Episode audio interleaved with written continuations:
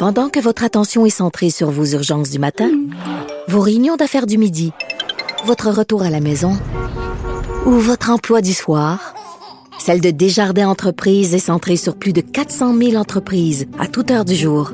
Grâce à notre connaissance des secteurs d'activité et à notre accompagnement spécialisé, nous aidons les entrepreneurs à relever chaque défi pour qu'ils puissent rester centrés sur ce qui compte, le développement de leur entreprise.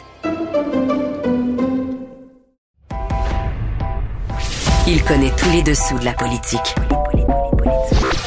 Chef du bureau d'enquête de l'Assemblée nationale. Antoine Robitaille. Là-haut sur la colline. Là-haut sur la colline. Cube Radio. Excellent mercredi à tous. Aujourd'hui à l'émission, la ministre fédérale Mélanie Joly rappelle à l'ordre le gouvernement de Jason Kenney en Alberta. Il doit cesser, selon elle, immédiatement de réduire le financement du campus Saint-Jean, l'une des seules institutions universitaires de langue française dans l'ouest du Dominion. La ministre Joly soutient aussi que la langue française au Québec doit être protégée. Qu'est-ce que ça veut dire et qu'est-ce que ça implique? Mais d'abord, mais d'abord, il y a un compteur au bout du fil. Eh oui.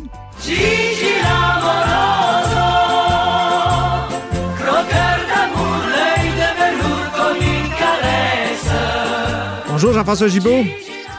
Bonjour Antoine. Notre compteur et accessoirement directeur de la recherche à QMI, toujours agréable de t'accueillir.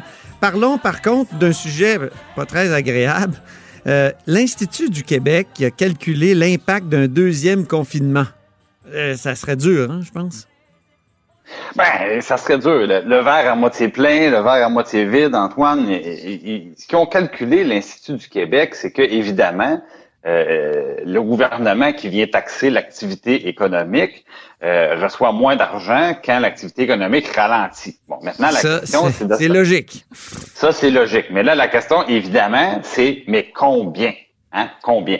Et là, euh, ils nous disent, dans le fond, l'Institut, euh, du Québec, que ce serait entre 600 millions et 2,1 milliards en ce qui concerne la deuxième vague. Et dans le fond, euh, la, bonne nouvelle, moi que j'y vois un peu, c'est que ça serait des conséquences, dans le fond, bien moins importantes que la première vague.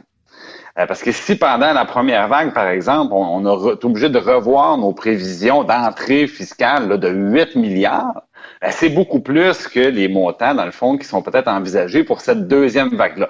Une des raisons pour ça, Antoine, c'est très simple, c'est la stratégie de confinement qui est pas la même. Hein? Ben oui. Euh, on le sait. Euh, cette fois-ci, tu sais, euh, on a, je pense que le premier ministre l'a dit, sa priorité, c'est de garder les écoles ouvertes, mais il n'y a pas juste les écoles qui sont demeurées ouvertes. Le fond, tout les, le secteur industriel est demeuré ouvert, même le secteur de la vente au détail. Presque tous les ouvert. magasins, oui.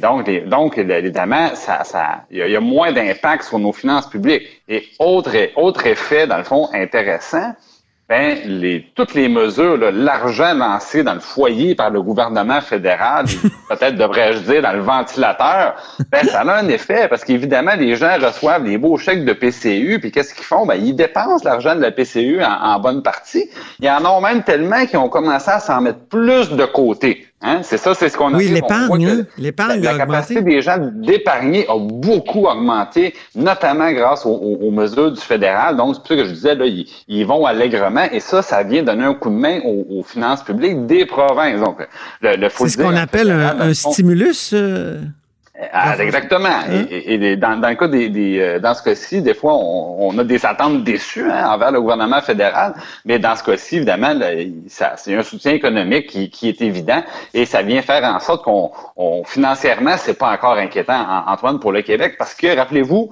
euh, au début de l'été, notre ministre des Finances, Éric Girard, avait fait une mise à jour, puis avait dit là, évidemment, le budget du mois de mars avant la pandémie ne tient plus du tout.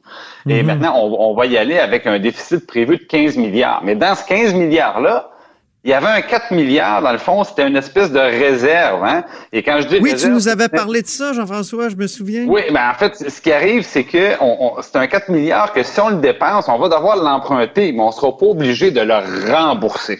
Mhm, je comprends. Et on, on a une loi au Québec anti-déficit hein, depuis, depuis Lucien Bouchard là, qui dit que quand on fait un déficit, ben il faut rembourser par la suite.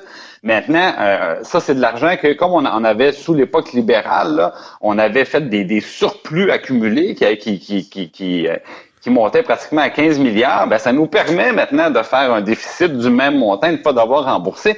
Et là, la question qui reste, c'est est-ce que ce 4 milliards-là va être suffisant, par contre, pour payer les dépenses supplémentaires, évidemment, euh, pour la santé? Euh, par exemple, et, parce que la pandémie fait augmenter les, coûts de santé. Euh, donc, on, va gruger ce montant-là, là, sûrement, mais on voit que les au niveau là, général, le gouvernement du Québec là, devrait être en mesure de rentrer euh, dans le, les montants qui ont été publiés au mois de juin, mais ça, c'est toujours évidemment, est-ce que la, deuxième vague n'est pas finie? Puis quand elle va être finie, est-ce qu'il y en aura une troisième? Bon, ben ça, c'est on le sait pas encore. Donc, euh, mais on peut dire que si jamais l'histoire se terminait bien, puis que la deuxième vague, dans le fond, euh, continuait à s'estomper, ben, euh, au niveau des finances publiques du Québec, je pense qu'on on en serait quitte quand même pour une réalité qui serait gérable à moyen et à long terme sans aucun problème.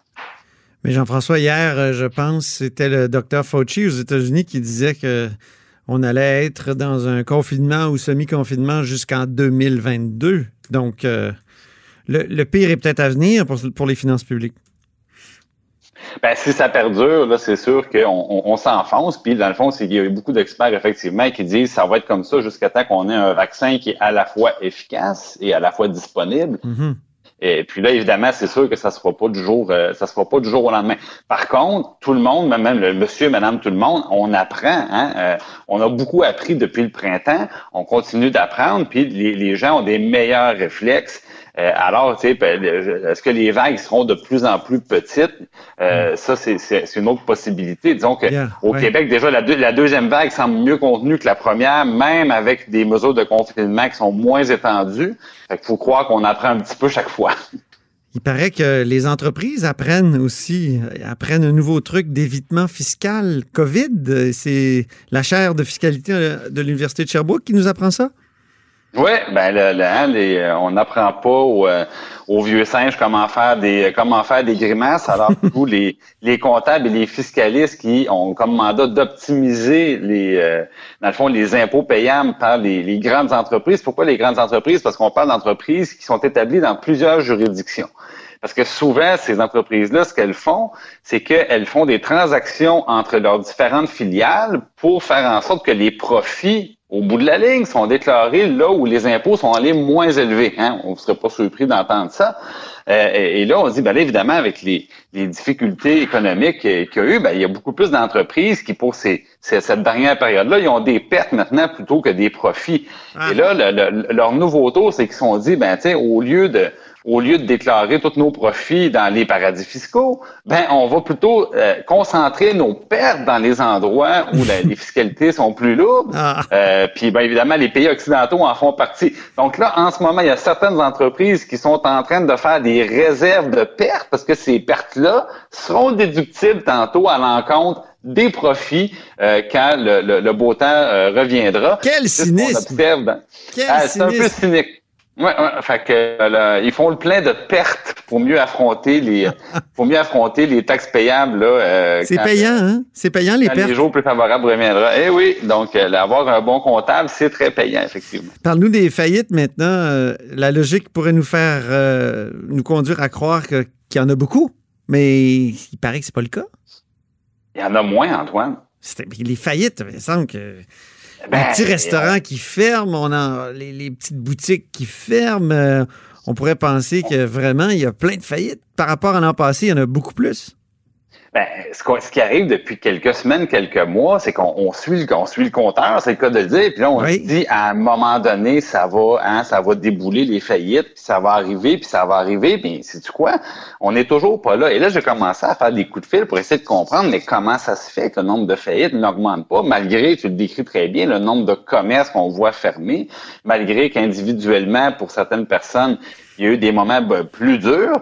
Euh, puis là, dans le fond, ce que je commence à croire, c'est que le, secteur bancaire, c'est ce qu'on me dit, peut-être que le secteur bancaire serait en train d'encaisser le gros du choc. C'est-à-dire que euh, quand les banques se retrouvent avec des gens qui sont incapables d'effectuer leur paiement hypothécaire, puis là, je parle autant des individus que des entreprises, là, les banques se disent, bon, j'ai deux choix c'est ou bien je me montre patient avec cette entreprise-là ou cette personne-là, puis je, leur donne dans le fond des souplesses de paiement, puis des délais de paiement, puis des, des mois qu'on reporte, ou encore, ben là, je mords, puis dans le fond, tu sais, euh, j'accote la personne au pied du mur. Et là, les banques, je pense, se sont dit, on a nous-mêmes des gros portefeuilles immobiliers pour lesquels on veut pas euh, qu'il y ait des pertes de valeur, mais surtout, imagine-toi, si le marché immobilier commençait à s'inverser, parce qu'il y avait des reprises et que il y avait un paquet d'immeubles qui se retrouvent en vente pour une vente rapide à un prix inférieur normalement au marché, ben là, on crée une espèce de d'effet boule de neige inversé. Et ça, les banques veulent pas ça. Parce que si le marché repart de l'autre côté, il va y avoir encore plus de personnes qui vont avoir de la, misère à financer leur propriété. Puis là, ça nous rappelle des, mauvais souvenirs hein, euh, qui nous ramènent un peu à ce qui avait commencé aux États-Unis, en Floride, dans le sud des États-Unis, des problèmes de, de, de, crédit hypothécaire, puis qui, qui, ont fini par remonter puis nous atteindre même au Canada euh, via les, les, fameux PCAA. Donc, les, les, banques en ce moment font le dos rond, euh, font preuve de patience. On sait que dans le passé, ça n'a pas nécessairement été leur plus grande qualité, mais il semble qu'en ce moment, c'est eux qui, euh, qui, qui, permettent aux gens d'éviter le scénario de la, de la faillite, du moins pour le moment, évidemment c'est comme n'importe quoi. La patience a ses limites. Oui. on connaît pas le, on connaît pas le seuil de douleur exactement comme on dit. Puis on sait que les banques, euh, c'est pas par moralité qu'ils font ça actuellement. Ils protègent ah, leurs intérêts comme tu le démontres bien. Mais quand même, mais quand même, au moins, c'est comme, c'est tout comme s'ils étaient, euh, qu'ils faisaient ça par charité. Pour l'instant. Pour l'instant, exactement. Puis les, les taux d'intérêt, faut le dire aussi, hein, demeurent très bas. Ou, aussi loin que va le radar, là, euh, les taux sont très, très bas. Ça aide ça aussi, évidemment, à, affronter ces, euh, ces paiements quand on peut renégocier le paiement avec des termes avantageux. Une autre façon de s'en sortir. Merci beaucoup, Jean-François Gibault, pour cette dose de chiffres. Notre compteur et accessoirement directeur de la recherche à QMI. Merci, Antoine. Salut.